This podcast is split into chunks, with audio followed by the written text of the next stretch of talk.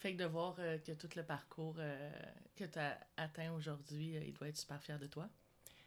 Oui, il ne manque pas une occasion de mentionner ma profession à tout le monde.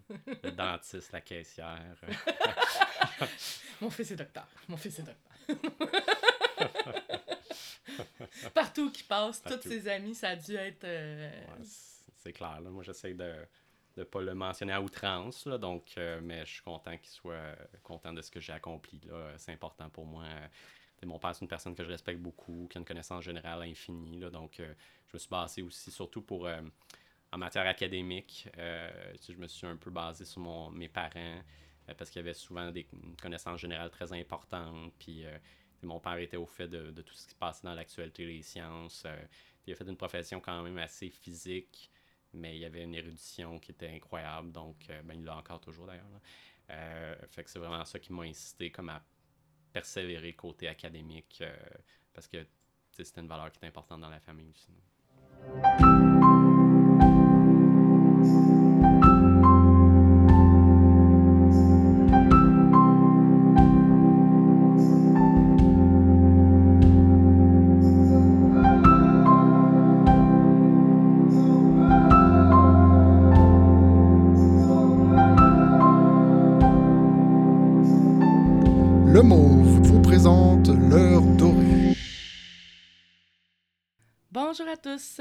Et bienvenue à ce nouvel épisode de l'heure dorée.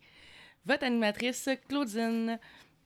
J'espère que vous êtes en forme. Aujourd'hui, je rencontre Patrick Prudhomme, docteur Patrick Prudhomme plutôt, excusez-moi. J'espère que ça va bien.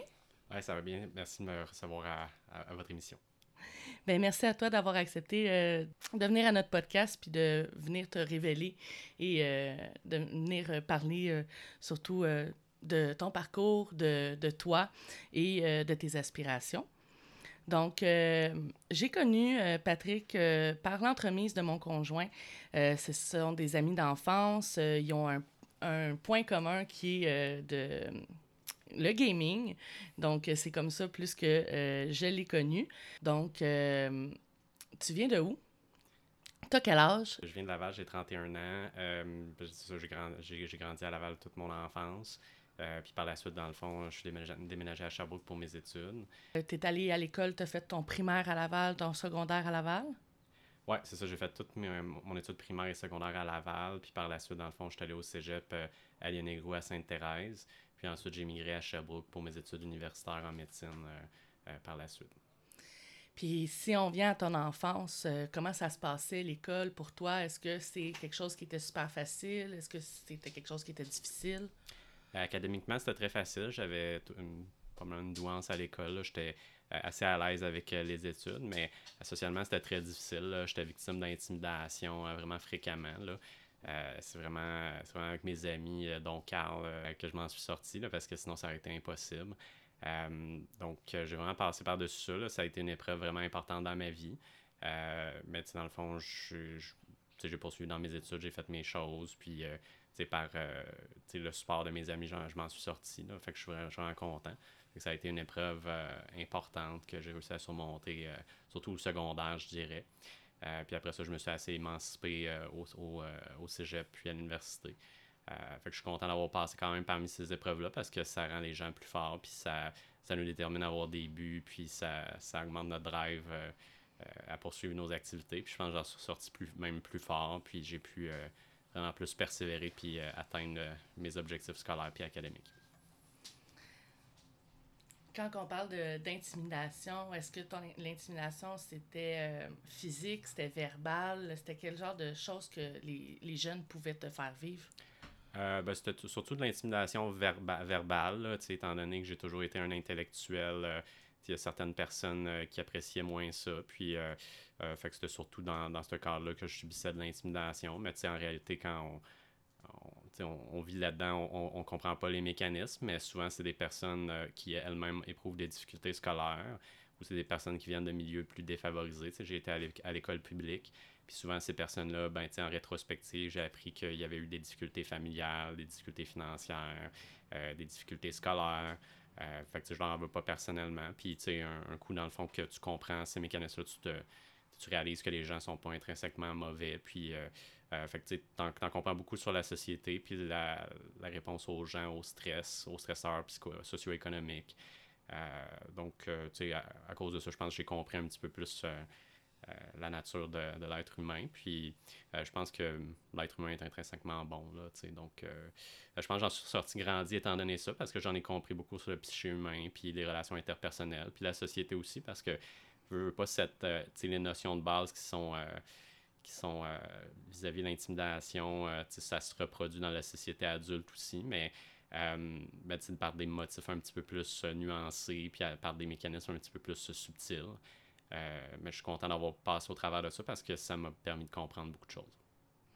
je pense que, comme tu dis, rendu à l'âge adulte, ben, tu es capable aussi de déceler un moment donné quand, quand ça pourrait arriver ou quand une personne a, ce caractère, ce, ce type d'approche avec toi, euh, de, de dire ah ben ça je me tiendrai peut-être pas avec lui finalement ou euh, je vais je vais passer ailleurs que que par là parce que je sais que il y a ce mécanisme là déjà qui est établi est-ce que c'est quelque chose que euh, tu es capable de déceler plus facilement? Euh?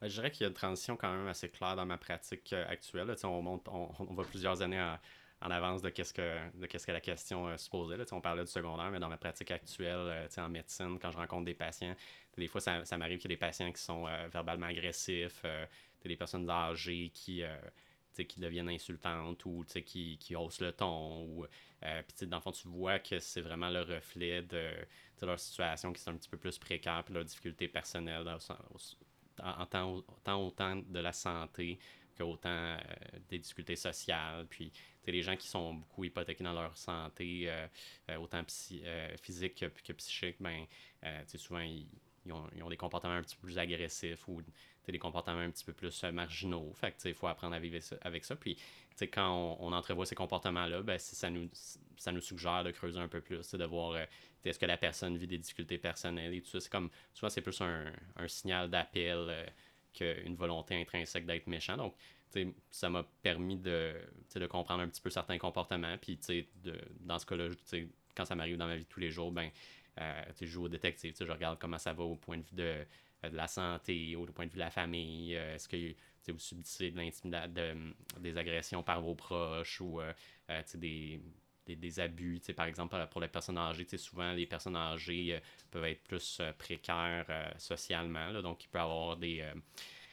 peuvent avoir des pressions de la famille autant financières que sociales, des abus psychologiques, souvent les enfants des, euh, des personnes des, des, personnes âgées, des fois, ils peuvent être stressés par rapport aux situations puis devenir plus agressifs envers leurs parents.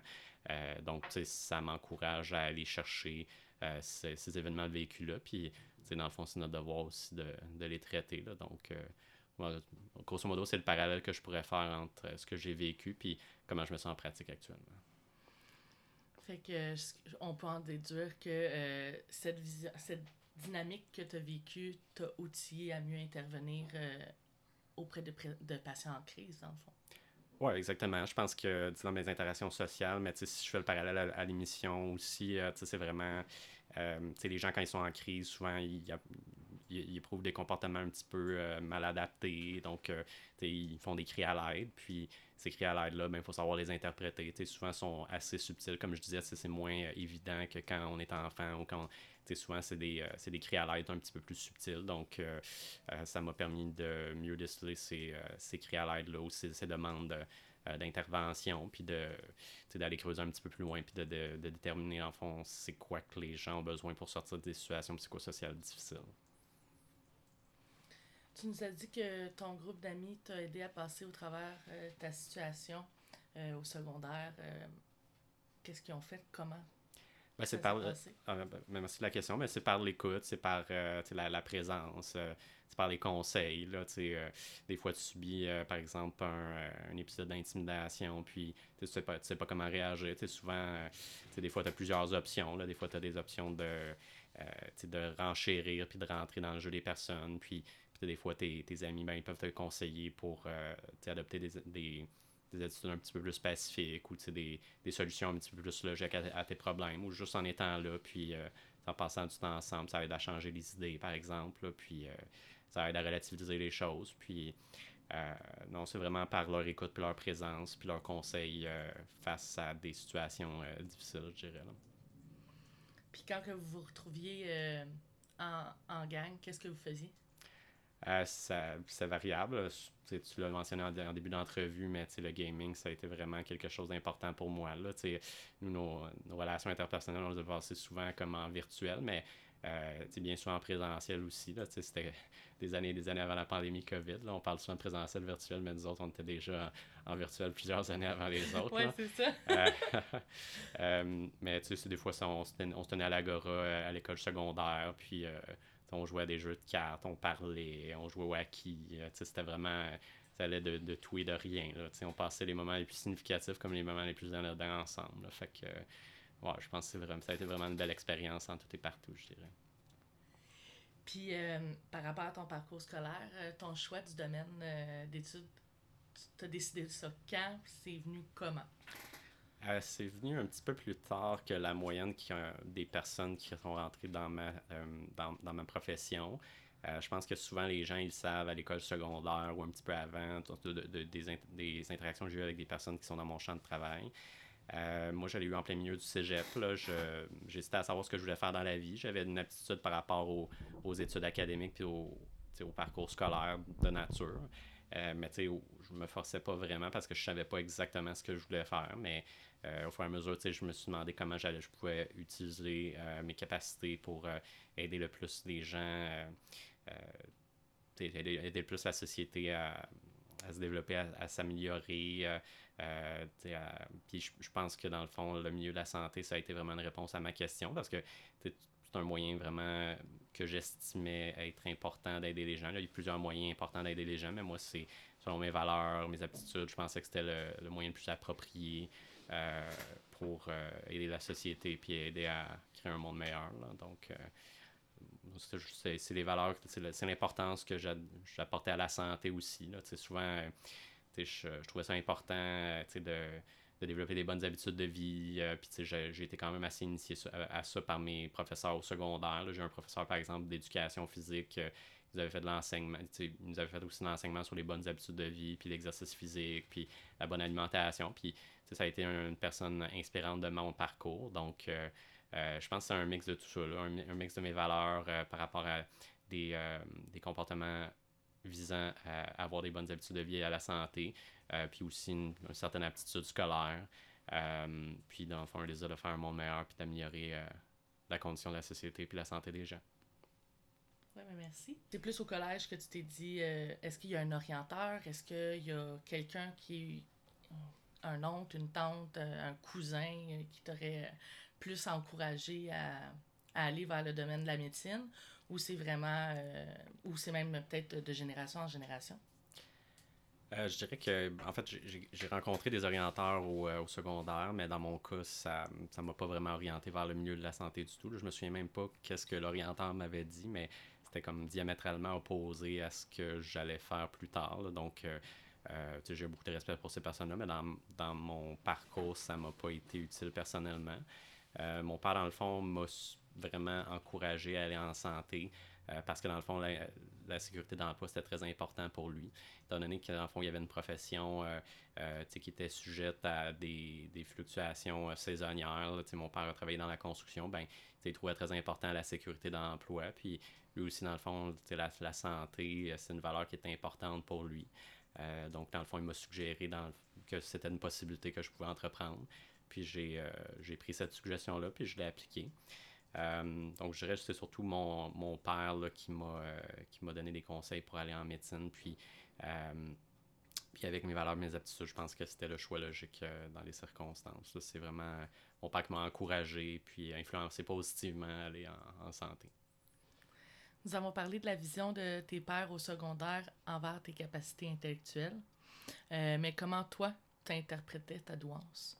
Comment j'interprétais ma douance? Ben, moi, moi je pense que j'ai toujours eu une mémoire quand même assez importante. Euh, euh la, la, la, mémoire des faits. Euh, j'ai une bonne logique, là, mais vraiment, c'est la mémoire un peu de, de faits qui était importante pour moi. Ça, c'est un autre facteur qui m'a orienté dans le choix de la, profession médicale parce que euh, c'est sûr que il faut une certaine logique, mais je pense que la mémoire des faits, puis des, euh, autant des faits biologiques que des faits, euh, les faits différents, ben, c'est vraiment, je pense, une capacité qui est vraiment importante pour performer dans le monde de la santé. Donc, il faut, faut retenir des, des voies biologiques, des traitements, des, des signes cliniques, des signes biochimiques de maladies. Donc, il faut avoir une certaine mémoire euh, des, des, faits, puis c'est vraiment, je pense, euh, ma capacité principale qui m'a qui démarqué euh,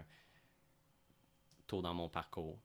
je pense que j'ai d'autres capacités aussi, mais c'est vraiment, je pense que celle qui sortait du lot, c'était ça. Est-ce que tu performais autant à l'école que dans les sports, par exemple? Euh, ben, je n'étais pas vraiment un sportif inné. Là. J'ai fait euh, des certains sports d'endurance, par exemple, euh, surtout des sports individuels, parce que je suis une personne qui est très, euh, qui est très introvertie.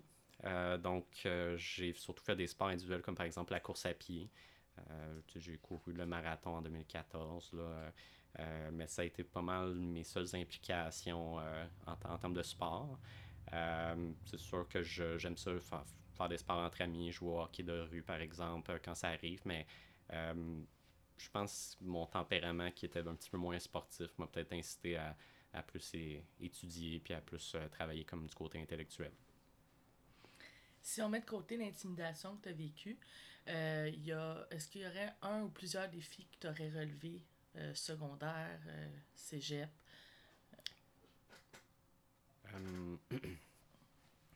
défis que j'aurais vécu au secondaire au cégep.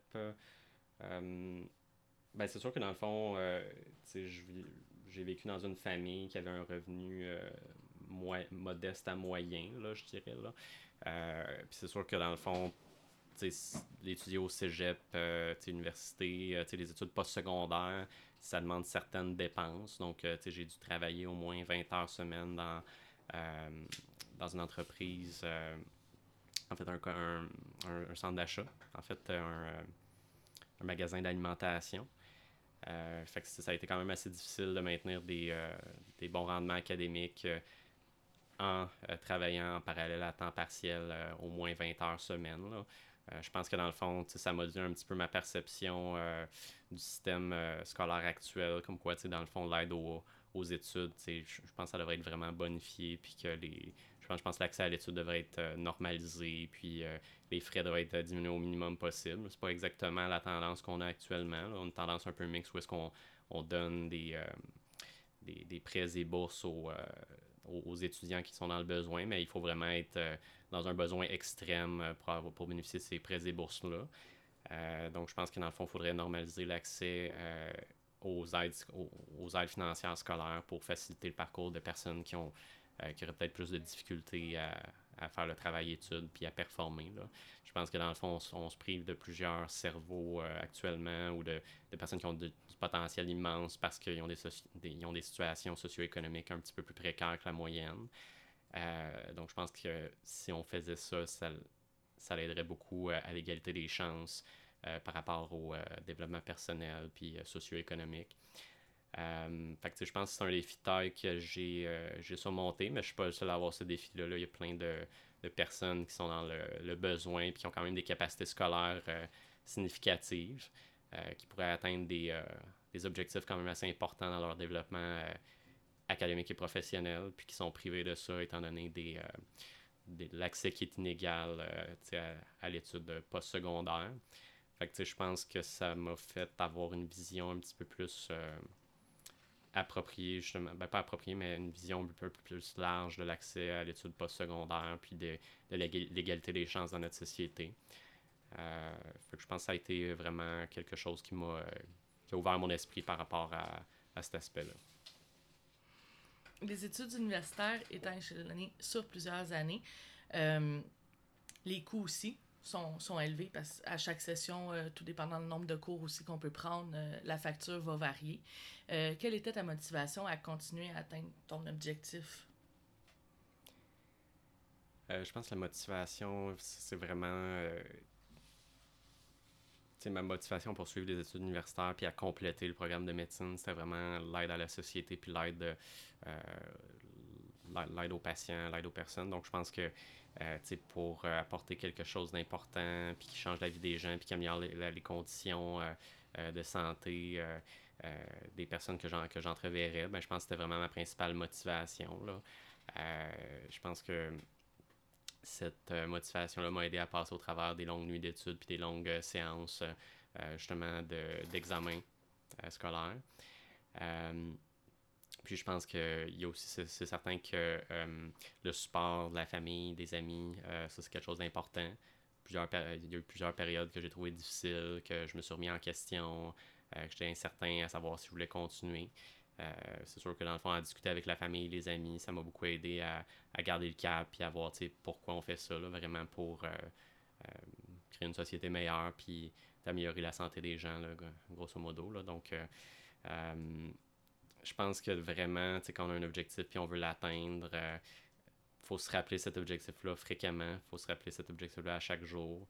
Euh, puis il faut se rappeler aussi pourquoi on fait ça. Pourquoi euh, les motifs de chacun peuvent être différents, mais, je pense qu'au final, c'est quelque chose qu'on vit personnellement, puis que qu'on doit se fixer. On, on doit se fixer des objectifs qui nous viennent des autres. On doit, on doit se fixer des objectifs qui sont personnels.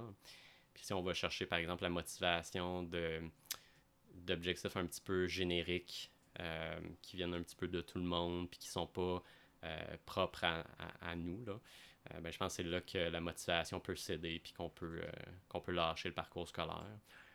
fait que, je pense que les personnes qui, qui décrochent ou dans, dans, le processus scolaire, ben, il faut vraiment que les motivations viennent de l'intérieur puis viennent pas d'un milieu extérieur parce que sinon ça ne marchera pas comme ça.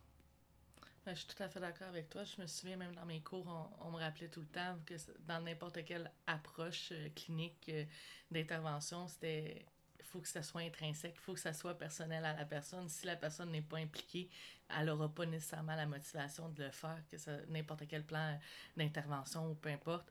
Il euh, fallait que ça, soit vienne d'elle. Fait que c'est sûr que j'appuie tout à, tout à fait ce que, ce que tu apportes là, que pour garder une motivation, ben fallait que tes objectifs, ne soit pas les autres qui les aient fixés, mais que ce soit toi pour pouvoir euh, justement les atteindre. Oui, je pense que la, la motivation euh, va mener euh, à la persévérance, puis la persévérance va mener, puis, et la motivation ensemble vont mener à avoir une capacité d'attention plus accrue. Puis la capacité d'attention, ben va nous aider à avoir la rétention des concepts académiques, qui va nous aider à euh, compléter les examens puis avoir des bons euh, achèvements euh, académiques.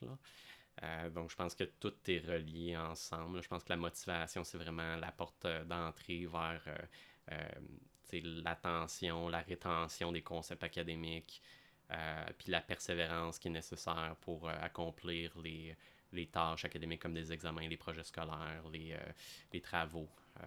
je pense que c'est tout intrinsèque à ça je pense qu'il faut faire un petit peu de, comme ils disent en anglais, de soul searching à la base pour euh, euh, vraiment trouver c'est quoi qui nous motive, c'est à quoi, à quoi exactement qu'on carbure pour pouvoir euh, compléter notre parcours académique puis tenir bon face au challenge.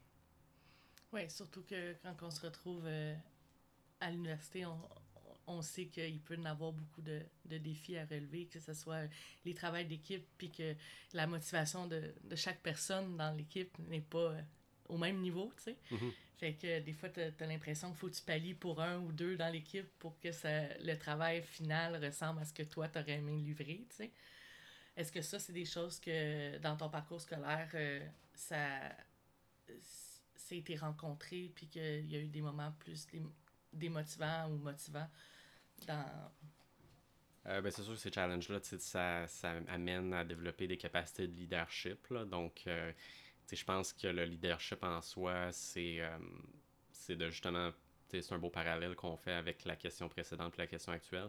Je pense que la, le leadership, c'est d'aller chercher la motivation de chaque élément du groupe, puis de refléter lors des rencontres, des communications avec les différents membres du groupe, c'est quoi la motivation commune, c'est quoi qu'on veut accomplir ensemble. Euh, puis je pense qu'intrinsèquement, si les membres d'un groupe euh, donné euh, ont des motivations qui sont comme intrinsèquement puis diamétralement opposées, ben, ça va faire en sorte que on ne pourra pas comme accomplir un travail qui continue, un travail qui est significatif.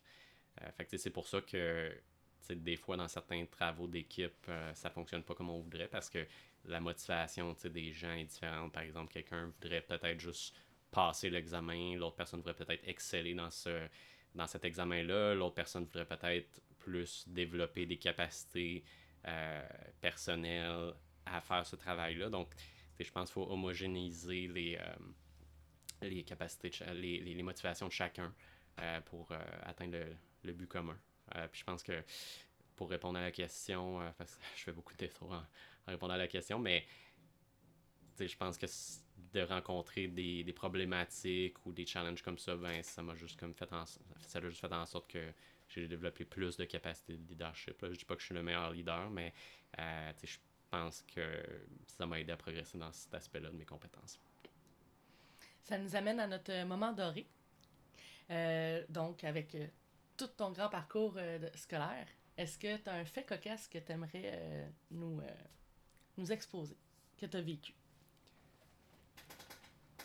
Euh, ben, je pense que c'est vraiment quand les gens. C'est plus au courant de ma résidence. C'est la résidence, pour ceux qui ne le savent peut-être pas, mais c'est une étape, la formation médicale, où est-ce que on n'est plus étudiant sur les bancs d'école, mais on commence à rencontrer des patients, puis euh, on, est, on, est, capable de prescrire des médicaments, mais il faut se rapporter à ce qu'on appelle un patron. Là, donc, euh, c'est souvent les gens qui utilisent des terminologies alternatives aux problèmes de santé. Là, par exemple, je rencontrais des personnes qui au lieu de dire le nerf sciatique, il disait le nerf asiatique, par exemple, ou euh, plus en cardiologie, les gens, euh, souvent, ils appellent euh, des pacemakers, des spacemakers, puis ça, c'est juste cocasse, puis je pense que c'est juste que les gens entendent certains mots, puis phonétiquement, ils, ils, répètent ce qu'ils entendent, mais ça, ça fait des moments cocasses pour tout le monde. Je pense que c'est vraiment des moments agréables. ça permet d'avoir un meilleur rapport avec les patients, les, les technologues, les infirmières, euh, puis ça, ça, augmente la cohésion. Là. Euh, c'est un, moment cocasse que je peux me rappeler, que j'ai bien aimé au courant de ma formation. Euh, pour l'instant, c'est vraiment ça que j'ai en tête. Moi, j'imagine juste l'image quand t'as entendu Space Maker, puis là, tu fais, il me semble que ça doit prendre beaucoup d'espace.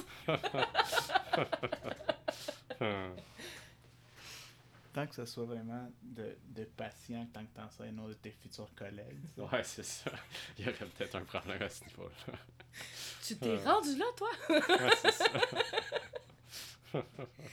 Installe Zippo. Maintenant que tes efforts et sacrifices ont été offerts, ton parcours scolaire a-t-il atteint l'objectif auquel tu aspirais? Euh, définitivement. Fait que, donc, euh, tu sais, je pense que le niveau d'effort qui doit être fourni, c'est sûr, si j'avais à refaire euh, le parcours et tout ça, j'y penserais bien. Euh, c'est quand même beaucoup d'efforts qui sont mis euh, pour, pour l'objectif final, mais si c'était à faire, je, je, pense que je le ferais quand même. je pense que ça a, été, ça a été quand même difficile du point de vue personnel. Euh, du point de vue euh, social, euh, du point de vue financier, pour atteindre l'objectif qui était de finir ma formation en cardiologie. Là. mais je pense que je le ferai, je, le ferai définitivement. je pense que ce que j'ai pu accomplir va aider plusieurs personnes, va aider à, à la santé justement de la société, puis à améliorer le destin de, de plusieurs patients. Euh, puis dans le fond, moi, j'ai un j'ai vraiment un plaisir euh, du point de vue euh, d'avoir amélioré mes connaissances dans ce milieu-là, puis d'avoir acquis ces connaissances-là. je trouve ça très intéressant, la, la, science derrière la cardiologie. Puis je suis quelqu'un qui est scientifique dans l'âme, un petit peu taciturne. fait j'aime bien, j'aime bien ça comme la, la, la, science derrière la cardiologie, puis de comprendre les mécanismes qui amènent au fonctionnement. moi, c'est quelque chose que depuis, depuis mon jeune âge que j'aspire à faire. Fait que c'est vraiment ça a accompli toutes euh, mes attentes euh, d'avoir poursuivi dans cette voie-là. Fait que je pense que l'effort en vaut la chandelle, mais c'est quand même difficile le parcours, c'est éprouvant. donc, comme je disais, je repenserai, je repenserai à deux fois, mais je pense que ma décision finale serait toujours de maintenir le même parcours pour l'objectif. Ben, dans un premier temps, je tenais à te féliciter, car euh, connaissant quand même depuis euh, presque deux ans maintenant, euh, tu as su maintenir, selon moi, une attitude humble malgré maintenant ton statut social. Crois-tu que cette humilité te permet de mieux intervenir auprès de tes patients? Je pense que oui. Je pense que si on parle. L'humilité, c'est vraiment une, valeur qui est super importante pour moi. Là. Je pense qu'il faut euh, vraiment. On, on, est le produit un petit peu de, de, notre société, puis on est le produit des personnes avec qui on interagit. Euh, je pense que dans le fond, le succès dans la société, c'est vraiment une histoire d'équipe. Euh, je pense dans le fond que de, mon parcours par rapport où est-ce que je suis rendu, c'est vraiment le, le produit de, de mes professeurs, mes parents, mes amis, euh, de, de, la société aussi, parce qu'il ne faut pas oublier que la société finance comme un pourcentage très élevé euh, les, les, coûts qui sont associés aux études médicales au Québec. donc, euh, on paye une fraction. pour les critiques que j'ai pu faire en, milieu d'entrevue sur les réseaux scolaires, il y a quand même une, une, proportion vraiment importante des coûts associés à la formation médicale qui sont assumés par le gouvernement et la société. je pense qu'il faut garder une place il faut rester à notre place, il faut comme rester les, les pieds sur terre, euh, puis voilà, pas nécessairement la tête dans les nuages, puis il faut, faut se dire qu'on on est vraiment le produit d'un petit peu de, plusieurs facteurs. Puis pour répondre à la question, ben, je pense que l'humilité, c'est vraiment important pour euh, traiter les patients parce que euh, il faut se, avoir une certaine capacité d'empathie, il faut se mettre à la place des gens que l'on soigne. Les gens, des fois, prennent des mauvaises décisions au point de vue de leurs habitudes de vie, de leur santé. Euh, Puis ça, dans le fond, c'est pas, euh, pas parce que ils veulent prendre ces mauvaises décisions-là ou qui, qui sont, par exemple, quelqu'un qui, qui fume ou qui, qui consomme la malbouffe. Euh, je pense que c'est un peu le produit aussi de, de certains facteurs sociétals. Puis ça, dans le fond, il faut pas nécessairement revirer ça du, du, du, du revers de la main puis dire que c'est la faute de la personne si elle s'est rendue là, si elle a fait son infarctus, par exemple. Je pense que euh, c'est un mix de facteurs qu'il faut tenir en compte. Donc, je pense que l'humilité nous permet de nous, de remettre à une place euh, certaine, puis à comprendre la situation des gens, à se mettre dans leur peau, dans leurs souliers, puis de voir qu'est-ce qui les amène à prendre leur choix, euh, leur choix de vie, leur choix d'habitude de vie, puis à mieux les conseiller là-dessus. Donc, tu sais, si tu vois une personne, par exemple, qui fume, puis tu lui dis juste comme arrête de fumer, c'est pas bon pour toi, ben c'est clair que la personne euh, va poursuivre son mauvais comportement. Là. Euh, mais c'est sûr que si tu te mets dans la peau de la personne, puis par exemple, je rencontrais une patiente l'autre jour, euh, quand j'ai fait un test, on appelle ça une épreuve d'effort, de marcher sur un tapis, de courir sur un tapis pour voir s'il n'y a pas de blocage des artères. Ben, à ce moment-là, il n'y avait pas de signe de blocage des artères ou tout ça. Fait à chaque fois qu'on rencontre les patients après le résultat des tests qui est négatif, ben, on renforce la cessation tabagique comme comportement à adopter.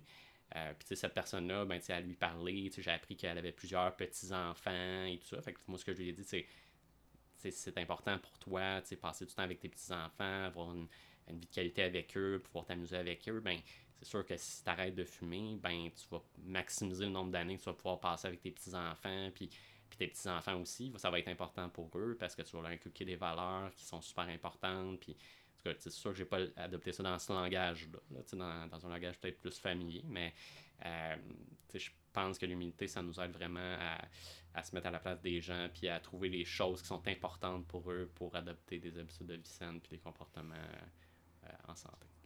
certainement que ça doit quand même t'aider à avoir, à, avoir la confiance de tes patients.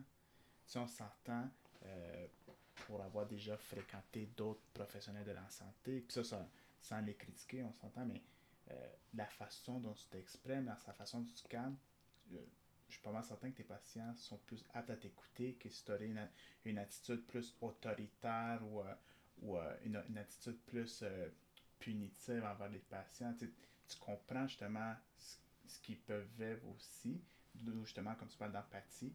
et ça, ça, ça doit t'apporter des avantages que peut-être certains de tes collègues qui n'ont pas cette approche-là ont. Merci pour le point. Euh, je trouve ça vraiment important ce que, ce que vous avez dit. Puis euh, ça, me rappelle justement un épisode récent où est-ce que j'ai dû accompagner euh, une personne proche de ma famille aînée qui avait 87 ans à l'urgence récemment là, pour une chute. j'ai rencontré un médecin à l'hôpital en question qui était super attentionné puis qui s'est mis vraiment à la place de la personne âgée que j'accompagnais. C'était la grand-mère de ma copine. puis dans le fond, cette ce médecin-là était vraiment très empathique, puis euh, euh, a vraiment fait preuve d'humanisme. puis dans le fond, la, la seule chose dans son approche qui a changé, c'est qu'au lieu de commencer par bombarder la personne de questions, il a juste posé des questions sur la vie de la personne en question. Fait que, la grand-mère de ma copine, il a demandé, elle est récemment veuve depuis quelques mois. Euh, puis il a demandé comment ça va. Puis là, là, dans le fond, spontanément, cette personne-là, ben, elle a mentionné que euh, elle sentait en peine étant donné que la, la perte de son conjoint récent. Euh, fait que là, dans le fond, le médecin en question, ben, il a posé des questions là-dessus sur sa vie commune, combien de temps qu'ils avaient été ensemble, euh, c'est quoi que la grand-mère, ma copine avait fait en question dans la vie. Euh, donc, donc, juste en lui posant ces questions-là, on voyait tout de suite que l'anxiété, c'est parce que c'est, pas quelque chose de facile pour les personnes âgées de rencontrer un médecin ou tout ça, ça les rend beaucoup stressés. Puis, juste en posant ces questions-là, on voyait le poids qu'elle avait sur les épaules avant de rencontrer le médecin a tombé. Puis, elle a été capable de tout lui dire les détails pertinents pour, pour, pour la soigner. Tandis que si le médecin avait comme rentré dans un rapport d'autorité tout de suite, puis avait posé plein de questions euh, qui étaient pertinentes du point de vue médical, mais qu'il n'avait pas rendu en confiance, mais je pense que d'un, l'entretien aurait duré plus longtemps, puis de deux, le médecin n'aurait pas eu la collaboration qu'il a eu.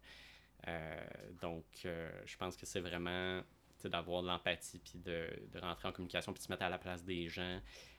c'est vraiment important parce que ça nous aide à avoir un meilleur succès dans le soin, dans le soin des patients. Étudiant en cardiologie, comme tu le nommais tantôt, euh, les habitudes saines et moins saines sont quelque chose que tu priorises dans la vie de tes patients. Euh, comment agis-tu ou comment tu fais pour justement transmettre ça euh, à tes proches?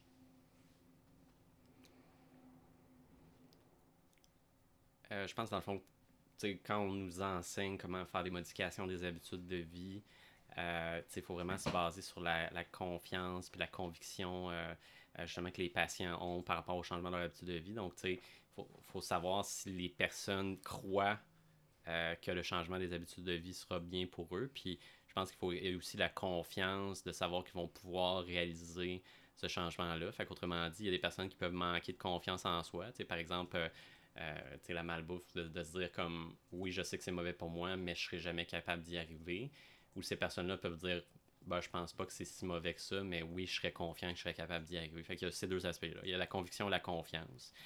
Euh, puis dans le fond, la confiance, c'est la, euh, un peu la, capacité de, penser qu'on va être capable d'effectuer un changement. Puis la, conviction, ben, c'est savoir si, on croit euh, que la modification des habitudes de vie va être bénéfique du point de vue de la santé. Je pense qu'il faut vraiment comme incorporer ces deux concepts-là. Donc, si une personne est un petit peu incrédule par rapport à ce qu'un changement de son habitude de vie euh, peut faire du bénéfice pour la santé, il ben, faut insister là. Euh, par exemple, pour la malbouffe, ben, il faut dire que ça peut amener à un gain de poids, par exemple. Euh, ça peut amener vers le, cholestérol, le diabète. puis dans le fond, il faut, faut, essayer de, de, de, faire comprendre aux gens que c'est des faits médicaux. Là, donc, il faut, faut, les aider à comprendre qu'il y a une relation entre les deux. Puis un coup les gens ont compris cette relation-là entre un tel comportement euh, une telle conséquence sur la santé, ben il faut voir si les gens euh, sont convaincus qu'ils vont être capables d'opérer les changements. Puis quand, on essaie de faire ça, ben ce qu'on fait, c'est qu'on euh, on revient sur des succès que les, que les personnes ont eu par le passé. Puis on insiste de savoir que les personnes sont compétentes pour effectuer des changements. Donc, on leur dit dans le fond qu'ils ont déjà effectué des changements ou des, succès dans leur, euh, dans leur vie précédente qui peuvent s'appliquer aux changements des habitudes de vie qu'ils peuvent euh, avoir à faire euh, dans l'avenir. Donc, je pense qu'il faut opérer ça. Je pense qu'il faut identifier les contraintes ou les obstacles par rapport au changement des habitudes de vie qui peuvent se présenter. Par exemple, souvent les personnes vont dire qu'ils n'ont pas, pas assez de temps. Ben, il faut, faut, relativiser le temps que chaque modification des habitudes de vie va, va apporter. Euh, puis je pense des fois les gens disent ah ben je suis trop stressé, je suis pas prêt à opérer le changement. Ben il faut voir un petit peu ce qui se passe dans, le, dans leur vie pour, euh, pour créer cette anxiété-là ou ces, ces sentiments négatifs-là, puis les adresser. des fois, ça peut être par des changements des, euh, des, des, des, convictions des personnes ou des comment, ils entrevoient là, leurs leur sentiments, ou des fois, ça peut être juste côté pharmacologique, donc de, de traiter les problèmes un petit peu psychiatriques ou, ou psychologiques à l'aide de, de médication. parce que ça peut être des obstacles au changement des habitudes de vie. puis je pense que aussi, il faut identifier d'autres choses aussi, comme par exemple les stresseurs sociaux. des personnes, par exemple, qui sont en situation de divorce ou de déménagement, ben, il faut, faut, identifier le moment comme étant pertinent pour faire le changement des habitudes de vie. Donc, il faut, faut, prendre un moment où est-ce que euh, il y a un calme relatif dans la vie des gens pour qu'ils puissent, être plus réceptifs au changement des habitudes de vie. Euh, donc, je pense que c'est un peu comme ça que j'entrevois les, euh, les changements des habitudes de vie. Je pense que c'est très important parce que les coûts associés au système de santé, c'est de, de, de, traiter de traiter les gens, soit les admettant à l'hôpital, leur donnant des médicaments, leur faisant rencontrer le médecin, c'est pas nécessairement ça qui va apporter le meilleur bénéfice à la société. C'est vraiment c'est vraiment euh, la santé communautaire. Donc, c'est ce qui a fait les plus grandes. Euh, ce qui a fait les plus grands apports à la santé euh, des populations, ça a été vraiment les grandes modifications au système socio-sanitaire. Comme par exemple l'apport de, de l'eau de l'eau de, de l'eau traitée, par exemple, le système d'égout, la vaccination. les, les, puis là, actuellement, on est dans une phase de la santé où est-ce que les problèmes, c'est les problèmes métaboliques. par exemple, euh, euh le, la dyslipidémie, donc le, taux de cholestérol élevé, l'obésité, le diabète. C'est vraiment l'épidémie qui est actuelle dans notre société euh, euh, développée. Puis, je pense que les modifications les plus puissantes qu'on peut faire pour améliorer la santé des populations, c'est vraiment sur ça qu'on devrait agir. C'est sûr que le système de santé actuel, c'est pour pallier à notre manque de capacité à faire des modifications dans les habitudes de vie, puis des facteurs déterminants de la santé. les facteurs économiques aussi, les facteurs sociaux, les facteurs euh, euh, d'alimentation, de sédentarité. Euh, je pense que si on, on, atteint ces déterminants-là de la santé, au final, ça va nous coûter beaucoup moins cher dans les systèmes de santé, pour avoir des systèmes de santé qui sont beaucoup plus efficaces actuellement. donc, c'est pour ça que je tiens beaucoup d'importance au changement des habitudes de vie, parce que je pense que pour avoir un système de santé efficace, il va falloir passer par là. C'est intéressant ce que tu apportes parce qu'au fond, autant d'autres professionnels de la santé, c'est ça qu'on a rencontrés, nous parlent de la prévention, justement, de la sensibilisation auprès euh, de la communauté, de la société pour les habitudes de, autant de santé que dans les soins sociaux. Comment tu te sens en tant que professionnel de voir que le gouvernement ne, ne subventionne pas davantage justement des campagnes de sensibilisation, des, des projets, de, des programmes de, prévention? Parce qu'en effet, ce que tu apportes là est tout à fait logique. Plus on va faire de la prévention, au bout, on va faire des économies également. Mais on dirait que le gouvernement, là, on, peut, on peut prendre l'exemple facile à dire, mais un peu de la pandémie, mais il y a toujours eu de la place à faire de la prévention pour éviter justement les engouffrements du, du réseau par la suite? Oui, ben en fait, euh, c'est un excellent point. Euh, moi, dans le fond, ce que je pense, c'est qu'il y a déjà des modifications qui ont été faites par le passé, comme par exemple la taxation euh, de la cigarette et des produits du tabac, qui est quand même assez efficace, où est-ce qu'on va rattraper quand même des, des, fonds substantiels en termes de, de coût de la santé, puis qu'on peut rediriger vers le système de la santé, mais je pense que c'est pas assez. Je pense qu'il faut, il faut taxer la malbouffe pour pouvoir améliorer l'accès euh, à la nourriture euh, de qualité, les légumes, les fruits, euh, les, les, viandes non, non processées. Là. en évitant les aliments transformés. Exactement. Prendre nos aliments de base. on va prendre les aliments de base, retourner à la base, de, de suivre le guide alimentaire canadien.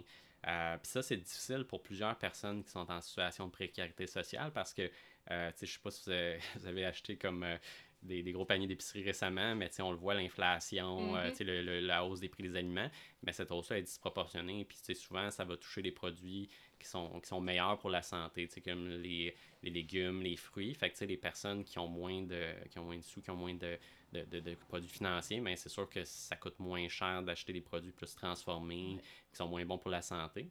Fait que, un On moyen... se retrouver dans la à biscuits, puis euh, au lieu d'aller chercher les fruits et légumes, parce que, ben deux boîtes de biscuits pour 5 ben je couvre ma semaine pour les enfants, tandis qu'il faut que j'achète 20$ de fruits. Bon, ben je vais prendre le 5$ à la place. T'sais. Exactement, tu un repas euh, que je dirais santé, tu fait à la maison, ça peut coûter quoi, 15-20$. Puis par portion, tout dépendant. Puis tandis qu'un trio Big Mac, ben c'est quoi, c'est 8 environ. Là. Euh, fait que c'est clair que la solution pour quelqu'un qui n'arrive pas à faire ses fins de mois est claire. Là, Donc je pense qu'il faudrait, comme, comme vous avez mentionné, vraiment euh, faire plus d'interventions euh, du point de vue socio-économique pour faciliter l'adoption des, des comportements sains. je pense que le gouvernement fait un bon travail jusqu'à maintenant, mais je pense qu'il y a encore des, pistes d'amélioration. Euh, je pense que l'éducation euh, des comportements sains doit se faire en plus jeune âge. Euh, malheureusement, pour une tranche de population de GSR qui donne une pertinente à l'émission, les personnes plus âgées, c'était des faits qui étaient un peu moins connus, la nutrition, la, la, nutrition équilibrée, les gras saturés, les gras trans, les gras polyinsaturés. Les personnes âgées n'ont pas eu cette instruction-là euh, à l'école ou parce qu'il n'y avait pas des, des, programmes organisés à ce moment-là. Puis on en voit les conséquences plusieurs années plus tard. Là, on voit que les, les gens qui ont, pas eu cette éducation-là sont atteints disproportionnément de maladies cardiovasculaires. Euh, donc, je pense que ça doit passer par l'éducation, ça, ça, doit passer par la redistribution des richesses. Euh, je pense que ça doit passer par la promotion de l'activité physique. Euh, c'est sûr qu'étant un gamer, je comprends l'attrait par rapport euh, aux, activités sédentaires. Je trouve ça vraiment intéressant, mais je me force quand même pour aller faire euh, du jogging régulièrement. Mais je pense que même si des personnes, il y a des personnes qui ont des intérêts quand même assez sédentaires, mais je pense que s'ils comprennent l'importance que l'activité physique régulière a sur, sur leur santé, si on leur fait comprendre qu'on leur éduque ça, ben, je pense qu'on va adopter des, meilleurs comportements. Donc, c'est un peu notre travail de, d'inculquer ces valeurs-là aux gens puis de leur expliquer mieux. Euh, donc, euh, c'est ça que j'aurais à dire pour. Euh, puis, justement, tu m'as enlevé les mots de la bouche en disant que tu viens briser un mythe quand même. Tu es un gamer, tu es, un fan des jeux vidéo, mais tu réussis à établir un équilibre entre d'autres activités, justement, qui vont te permettre de profiter de ton, de ton hobby, de ton loisir, tout en restant en santé. Fait que c'est pas nécessairement parce qu'on est gamer ou qu'on doit travailler toute la journée devant un ordinateur qu'on doit se donner comme défaite que ah ben j'ai pas le choix de, de prendre du poids puis d'embarquer dans cette, dans cette attitude de vie là. Je pense que le mot clé, puis c'est vraiment, euh, tu, l'as très bien dit, c'est euh, équilibre. le mot clé, c'est équilibre. Fait que dans le fond, c'est vraiment euh, c'est sûr que si on fait une tâche ou une activité de manière disproportionnée, comme par, même par exemple le travail, c'est quelqu'un qui va travailler comme 70 heures semaine, puis qui prend pas le temps justement de, euh, de relaxer, tout ça, ça, si on appelle ça dans notre langage une personnalité de type A, par exemple, ben, cette personne-là a un, risque accru de souffrir de maladies cardiovasculaires. Fait tout comportement mis à l'excès, euh, ben, ça peut apporter des atteintes à la santé. Fait c'est sûr que euh, si on a un plaisir dans la vie, mais qu'on qu'on utilise, qu'on abuse justement de, des activités plaisantes, comme par exemple regarder la télévision, euh, jouer aux jeux vidéo. Euh, euh, donc, c'est sûr que si on fait des, excès dans une certaine activité, ça peut être néfaste pour la santé.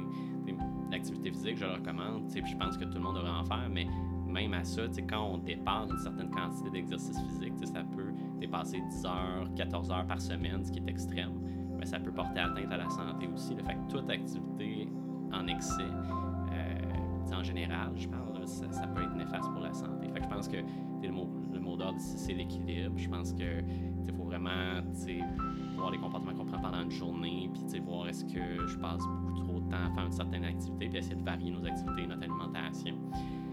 Euh, fait que je pense que c'est vraiment euh, comme ça qu'on peut changer les habitudes de vie et adopter des habitudes de vie plus saines.